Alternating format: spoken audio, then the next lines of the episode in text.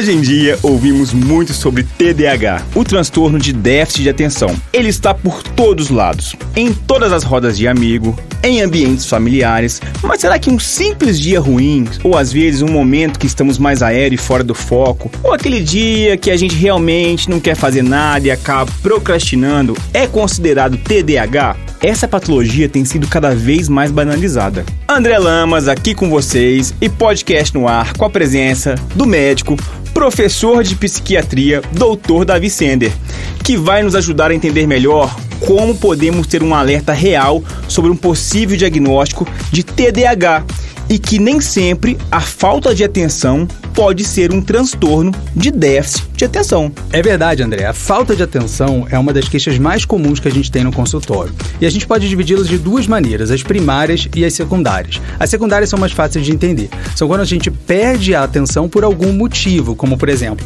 se a gente não dorme bem, se a gente está exausto ou estressado, se existe alguma falta de vitamina, principalmente B12, ferritina e também hipotireoidismo e outras doenças metabólicas.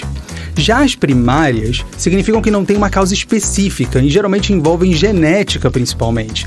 É o caso do transtorno de déficit de atenção. Então, doutor Davi, podemos afirmar que nem sempre o déficit de atenção, né, o TDAH, o famoso TDAH, é uma simplesmente falta de atenção. Exatamente. Na verdade, o transtorno de déficit de atenção é uma questão de neurodesenvolvimento. A conforme a pessoa vai crescendo, aquilo vai se manifestando. Além disso, a gente tem uma série de outros sintomas, como dificuldade de organização, dificuldade de tomada de iniciativa, procrastinação muito intensa, e é comum que o paciente tenha uma, uma dificuldade com gestão de tempo que prejudica muito a vida dele e gera muito sofrimento. Então é isso, pessoal. Siga no Spotify e em vários streams de áudio, podcast no ar e ouça mais conteúdo sobre bem-estar. E quer saber mais dicas de saúde mental? Siga também arroba Davi Sender.